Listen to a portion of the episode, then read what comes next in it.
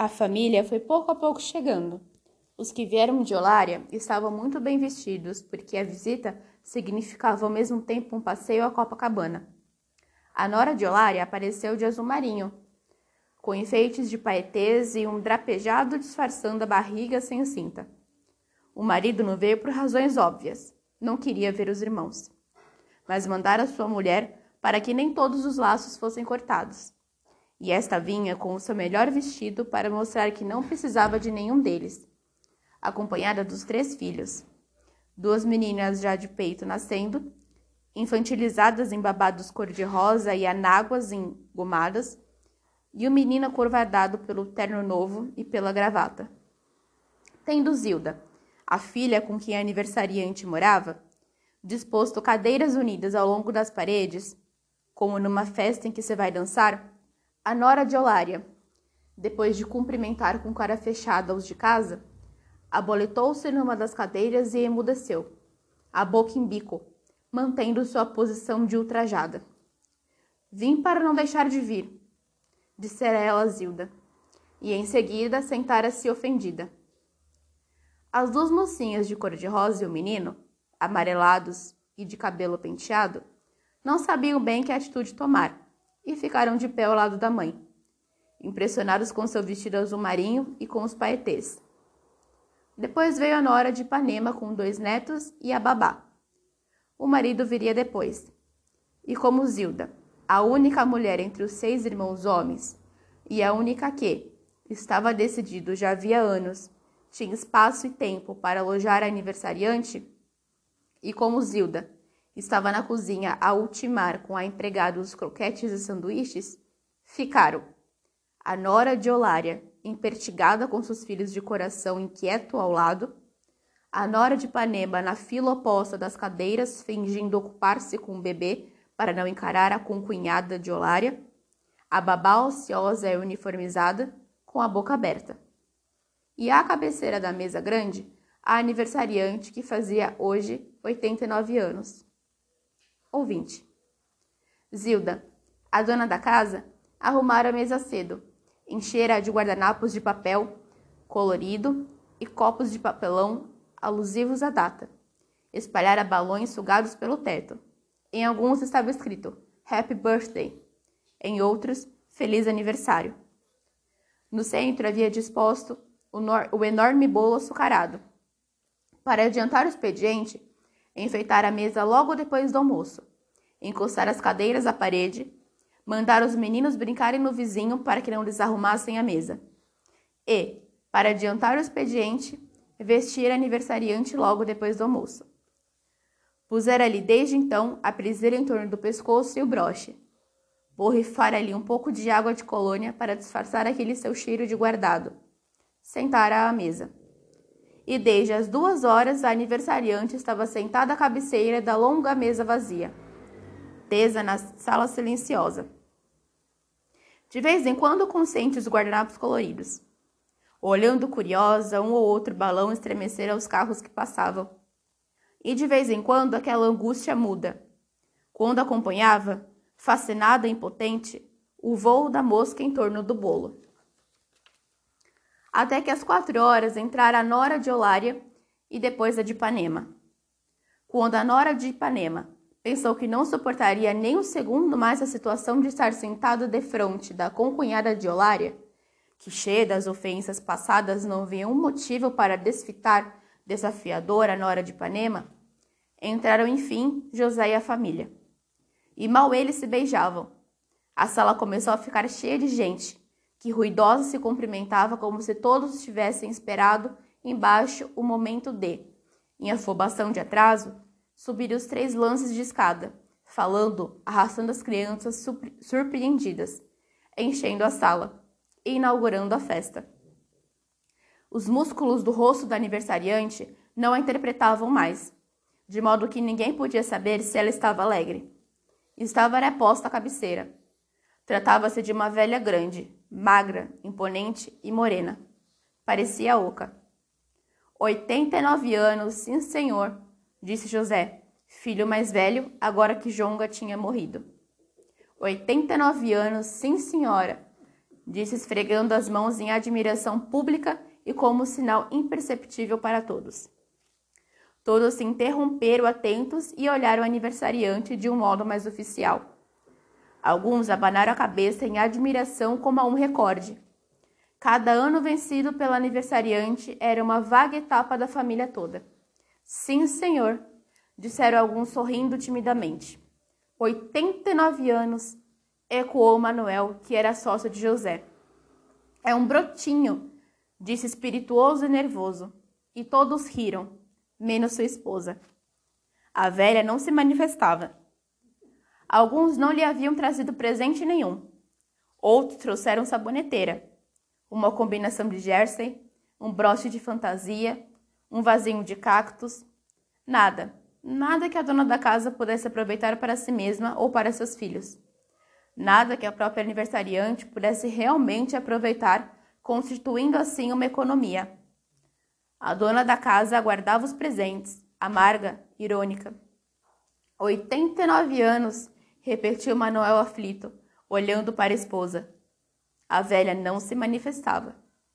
Então, como se todos tivessem tido a prova final de que não adiantava se esforçarem, como o levantar de ombros de quem estivesse junto de uma surda, continuaram a fazer a festa sozinhos, comendo os primeiros sanduíches de presunto, mais como prova de animação que por apetite, brincando de que todos estavam morrendo de fome.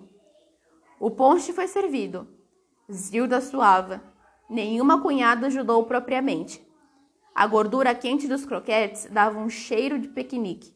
E de costas para aniversariante, que não podia comer frituras, eles riam inquietos. E Cordélia? Cordélia, a nora mais moça, sentada sorrindo. Não, senhor, respondeu José com falsa severidade. Hoje não se fala em negócios. Está certo, está certo, recuou Manuel depressa, olhando rapidamente para sua mulher, que longe estendia um ouvido atento. Nada de negócios, gritou José. Hoje é o dia da mãe. Na cabeceira da mesa já suja, os copos maculados, só o bolo inteiro, ela era mãe.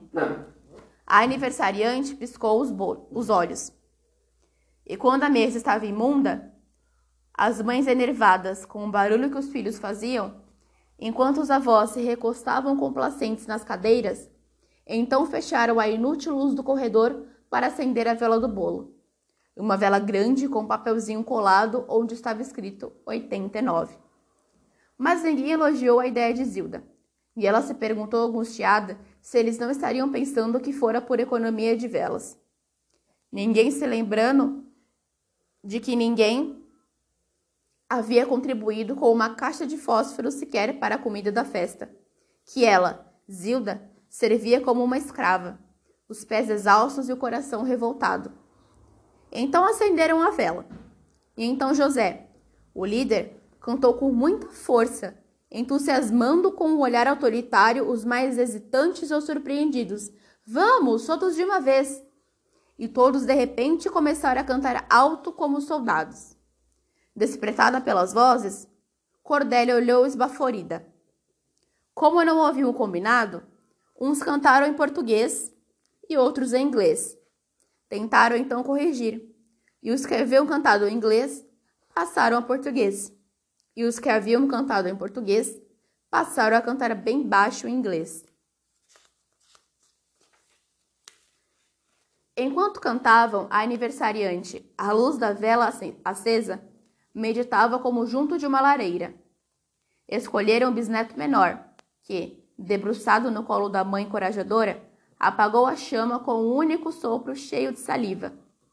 Por um instante bateram palmas à potência inesperada do menino, que, espantado e exultante, olhava para todos encantado. A dona da casa esperava com o dedo pronto no computador do corredor. Comutador do corredor. E acendeu a lâmpada. Viva mamãe! Viva vovó! Viva dona Anita! Disse a vizinha que tinha aparecido. Happy Birthday! gritaram os netos do colégio Bennett. Bateram ainda algumas palmas ralas. A aniversariante olhava o bolo apagado, grande e seco. Parta o bolo, vovó! disse a mãe dos quatro filhos. É ela quem deve partir. Assegurou incerta a todos com um ar íntimo e intrigante. E, como todos aprovassem satisfeitos e curiosos, ela se tornou de repente impetuosa. Parta o bolo, vovó! E de súbito a velha pegou-a na faca. E sem hesitação, como se hesitando um momento, ela toda caísse para a frente, deu a primeira talhada com punho de assassina. Que força! segredou a nora de Ipanema, e não sabia se estava escandalizada ou agradavelmente surpreendida.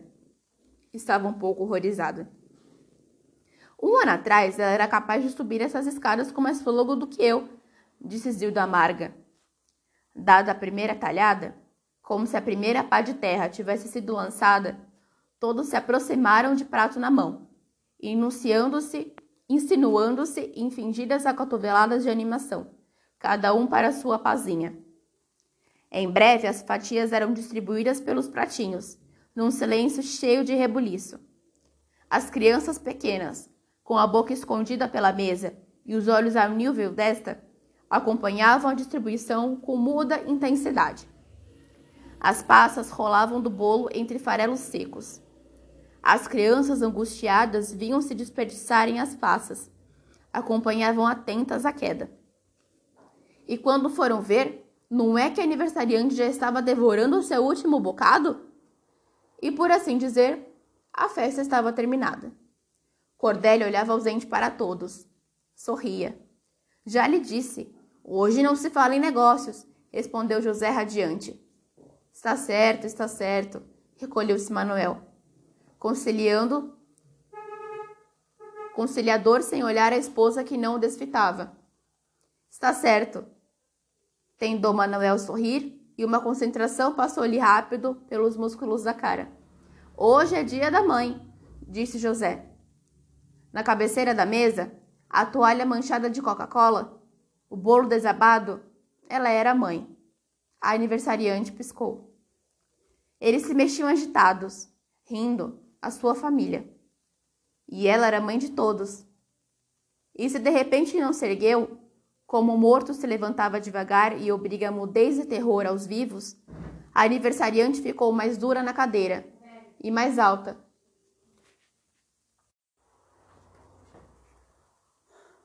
e de repente não se ergueu. Como o morto se levanta devagar e obriga mudez e terror aos vivos. A aniversariante ficou mais dura na cadeira e mais alta. Ela era mãe de todos. E como a presilha sufocasse, ela era mãe de todos e, impotente à cadeira, desprezava-os e olhava-os piscando. Todos aqueles seus filhos e netos e bisnetos que não passavam de carne de seu joelho pensou de repente como se cuspisse. Rodrigo, o neto de sete anos, era o único a ser a carne de seu coração. Rodrigo, com aquela carinha dura, viril e despenteada, cadê Rodrigo? Rodrigo, com o olhar sonolento e entumecido, naquela cabecinha ardente, confusa, aquele seria um homem. Mas piscando, ela olhava os outros, a aniversariante. Oh, o desprezo pela vida que falhava. Como? Como tem sido tão forte, pudera dar à luz aqueles seres opacos, com braços moles e rostos ansiosos. Ela, a forte, que casara em hora e tempo devido com um bom homem a quem, obediente e independente, a respeitara. A quem respeitara e que lhe fizera filhos e lhe pagara os partos, lhe honrar os resguardos.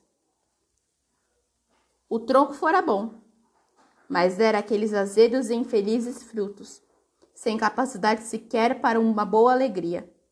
Como pudera ela dar à luz aqueles seres risonhos fracos, sem austeridade? O rancor roncava no seu peito vazio. Uns comunistas eram os que eram. Uns comunistas. Olhou-os com sua cólera de velha Parecia um rato se acotovelando a sua família. Incoercível, virou a cabeça e com força insuspeita cuspiu no chão. Mamãe! Gritou mortificada a dona da casa. Que é isso, mamãe? gritou ela, passara de vergonha e não queria sequer olhar os outros. Sabia que os desgraçados se entreolhavam vitoriosos, como se coubesse a ela dar educação à velha. E não faltaria muito para dizerem que ela já não dava mais banho na mãe. Jamais compreenderiam o sacrifício que ela fazia. Mamãe, que é isso? Disse baixo, angustiada. A senhora nunca fez isso, acrescentou alto para que todos ouvissem. Queria se agregar, agregar ao espanto dos outros. Quando o galo cantar pela terceira vez, renegarás tua mãe. Mas seu enorme vexame suavizou-se quando ela percebeu que eles abanavam a cabeça como se estivessem de acordo com a velha. Não passava agora de uma criança. Ultimamente ela deu para cuspir, terminou então confessando contrita para todos. Todos olharam o aniversariante, compúngitos, respeitosos, em silêncio. Parecia um rato se acotovelando a sua família. Os meninos, embora crescidos, provavelmente já além dos 50 anos, que sei eu, os meninos ainda conservavam os traços bonitinhos. Mas que mulheres haviam escolhido! E que mulheres os netos, ainda mais fracos e mais azedos, haviam escolhido. Todas vaidosas e de pernas finas, com aqueles colares falsificados de mulher que na hora não aguenta a mão, aquelas mulherzinhas que casavam maus filhos, que não sabiam pôr uma criada em seu lugar, e todas elas com as orelhas cheias de brincos. Nenhum, nenhum de ouro. A raiva sufocava. Me dá um copo de vinho, disse. O silêncio se fez de súbito, cada um com um copo imobilizado na mão. Vovozinha, não vai lhe fazer mal? insinuou cautelosamente a neta roliça e baixinha. Que vovozinha que nada! explodiu a amarga aniversariante. Que o diabo vos carregue, corja de maricas, cornos e vagabundas. Me dá um copo de vinho, Dorothy, ordenou. Dorothy não sabia o que fazer. Olhou para todos em pedido cômico de socorro. Mas, como máscaras isentas e inapeláveis, de súbito nenhum rosto se manifestava. A festa interrompida, os sanduíches mordidos nas mãos, algum pedaço que estava na boca a sobrar seco, inchando tão fora de hora a bochecha, todos tinham ficado cegos, surdos e mudos, com croquetes na mão, e olhavam impassíveis. Desamparada, divertida, Dorothy deu o vinho, astuciosamente apenas dois dedos no copo. Inexpressíveis, inexpressivos, preparados, todos esperavam pela tempestade. Mas não só aniversariante não explodiu com a miséria de vinho que Dorothy lhe dera, como não mexeu no copo. Seu olhar estava fixo, silencioso, como se nada tivesse acontecido. Todos se entreolharam polidos, sorrindo cegamente, abstratos como se um cachorro tivesse feito pipi na sala. Com estoicismo, e começaram as vozes e risadas. A nora de Olária, que tivera seu primeiro momento uníssono com os outros quando a tragédia vitoriosamente parecia prestes a se desencadear, teve que retornar sozinha à sua severidade, sem ao menos o apoio dos três filhos, que agora se misturavam traidor... traidoramente com os outros. De sua cadeira reclusa, ela analisava crítica aqueles vestidos sem nenhum modelo, sem um drapejado, a mania que tinham de usar vestido preto com colar de pérolas, o que não era moda coisa nenhuma, não passava era de economia. Examinando distante os sanduíches que quase não tinha levado manteiga. Ela não se servira de nada, de nada. Só comer uma coisa de cada para experimentar. E por assim dizer, de novo a festa estava terminada. As pessoas ficaram sentadas benevolentes, algumas com a atenção voltada para dentro de si, à espera de alguma coisa dizer. Outras vazias e expectantes com um sorriso amável, o estômago cheio daquelas porcarias que não alimentavam, mas tiravam a fome. As crianças, já incontroláveis, gritavam cheias de vigor. Umas já estavam de cara imunda, as outras, menores, já molhadas. A tarde caía rapidamente. E Cordélia? Cordélia olhava ausente, com um sorriso estonteado, suportando sozinho seu segredo. Que é que ela tem? Alguém perguntou com uma curiosidade negligente, indicando-a de longe com a cabeça, mas também não responderam. Acenderam o resto das luzes para precipitar a tranquilidade da noite. As crianças começavam a brigar, mas as luzes eram mais pálidas que a tensão pálida da tarde. E o crepúsculo de Copacabana, sem ceder, no entanto, se alargava cada vez mais e penetrava pelas janelas com um peso. Tenho que ir, disse perturbada uma das noras, levantando-se e sacudindo os farelos da saia. Vários se ergueram sorrindo. A aniversariante recebeu um beijo cauteloso de cada um, como se sua pele, tão infamiliar, fosse uma armadilha. E, impassível, piscando, recebeu aquelas palavras propositadamente atropeladas que lhe diziam, tentando dar um final arrancado de efusão ao que não era mais senão passado. A noite já viera quase totalmente. A luz da sala parecia então mais amarela e mais rica, as pessoas envelhecidas. As crianças já estavam histéricas. Será que ela pensa que o bolo substituiu o jantar? Indagava-se a velha nas suas profundezas. Mas ninguém poderia adivinhar o que ela pensava. E para aqueles que junto da porta ainda olharam uma vez, a aniversariante era apenas o que parecia ser.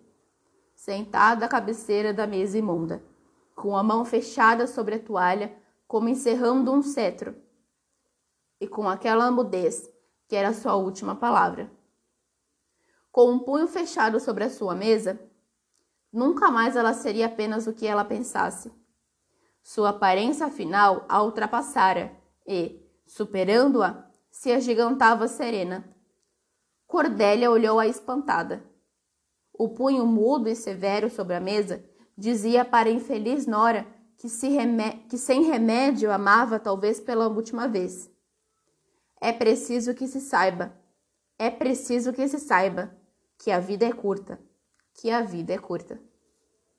Porém, nenhuma vez mais repetiu, porque a verdade era um relance. Cordélia olhou-a estarrecida e para nunca mais, nenhuma vez repetiu.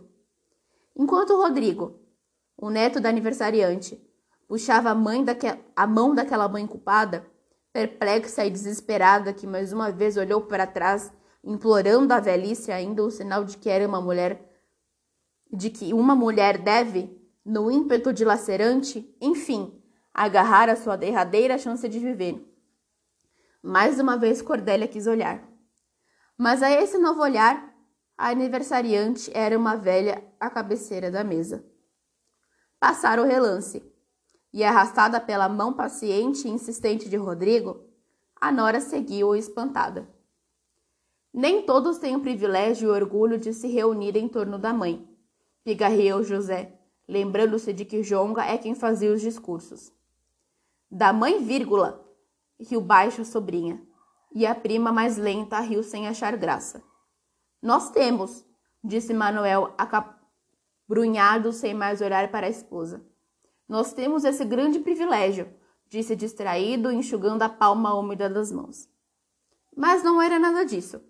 Apenas o mal-estar da despedida. Nunca se sabendo ao certo o que dizer. José esperando de si mesmo com perseverança e confiança a próxima frase do discurso, que não vinha que não vinha, que não vinha. Os outros aguardavam. Como Jonga fazia falta nessas horas. José enxugou a testa com um lenço. Como Jonga fazia falta nessas horas. Também fora o único a quem a velha sempre aprovava e respeitara. E isso dera a Jonga tanta segurança. E quando ele morrera, a velha nunca mais falara nele, pondo um muro entre sua morte e os outros. Esquecera-o, talvez. Mas não esquecera aquele mesmo olhar firme e direto com quem desde sempre olhara os outros filhos, fazendo-os sempre desviar os olhos. Amor de mãe era duro de suportar. José enxugou a testa, heróico, risonho. E de repente veio a frase: Até o ano que vem, disse José subitamente com malícia, encontrando assim, sem mais nem menos, a frase certa. Uma indireta feliz. Até o ano que vem, hein? Repetiu com receio de não ser compreendido. Olhou-a, orgulhoso da artimanha da velha que espertamente sempre vivia mais um ano. No ano que vem nos veremos diante do bolo aceso, esclareceu melhor o filho Manuel, aperfeiçoando o espírito do sócio. Até o ano que vem, mamãe. E diante do bolo aceso, disse ele bem explicado, perto de seu ouvido, enquanto olhava obsequia obsequiador para José. E a velha de súbito cacarejou um riso frouxo, compreendendo a alusão. Então ela abriu a boca e disse: Pois é. Estimulado pela coisa ter dado tão inesperadamente certo, José gritou-lhe emocionado, grato, com os olhos úmidos. No ano que vem nos veremos, mamãe. Não sou surda, disse a aniversariante rude, acarinhada. Os filhos se olharam rindo, fechados, felizes. A coisa tinha dado certo. As crianças foram saindo alegres, com o apetite estragado. A nora de Olária deu um cascudo de vingança no filho alegre demais e já sem gravata. As escadas eram difíceis, escuras. Incrível insistir em morar num prédiozinho que seria fatalmente demolido mais dia menos dia. E na ação de despejo, Zilda ainda ia dar trabalho e querer empurrar a velha para as noras. Pisado o último degrau. Com alívio, os convidados se encontraram na tranquilidade fresca da rua. Era noite, sim, com seu primeiro arrepio. Adeus, até outro dia. Precisamos nos ver. Apareçam, disseram rapidamente. Alguns conseguiram olhar nos olhos dos outros com uma cordialidade sem receio. Alguns abotoavam os casacos das crianças, olhando o céu à procura de um sinal do tempo. Todos sentindo obscuramente que na despedida se poderia, talvez, agora sem perigo de compromisso, ser bom dia e dizer aquela palavra mais. Que palavra? Eles não sabiam propriamente e olhavam-se sorrindo, mudos. Era um instante que pedia para ser vivo, mas que era morto começaram a se separar, andando meio de costas, sem saber como se desligar dos parentes sem brusquidão. brusquidão. Até o ano que vem, repetiu José a indireta feliz, acenando a mão com vigor efusivo. Os cabelos ralos e brancos esvoaçavam. Ele estava era gordo, pensaram. Precisava tomar cuidado com o coração. Até o ano que vem, gritou José eloquente e grande e sua altura parecia desmoronável. Mas as pessoas já afastadas não sabiam se deviam rir alto para ele ouvir ou se bastaria sorrir mesmo no escuro. Além de alguns pensarem que felizmente havia mais do que uma brincadeira na indireta e que só no próximo ano seriam obrigados a se encontrar diante do bolo aceso, enquanto que outros, jamais no escuro da rua, Pensavam se a velha resistiria mais um ano ao nervoso e à impaciência de Zilda. Mas eles sinceramente nada podiam fazer a respeito. Pelo menos 90 anos, pensou melancólica Nora de Ipanema. Para completar uma data bonita, pensou sonhadora. Enquanto isso, lá em cima, sobre escadas e contingências, estava a aniversariante sentada à cabeceira da mesa, erecta, definitiva, maior do que ela mesma. Será que hoje não vai ter jantar? Meditava ela. A morte era o seu mistério.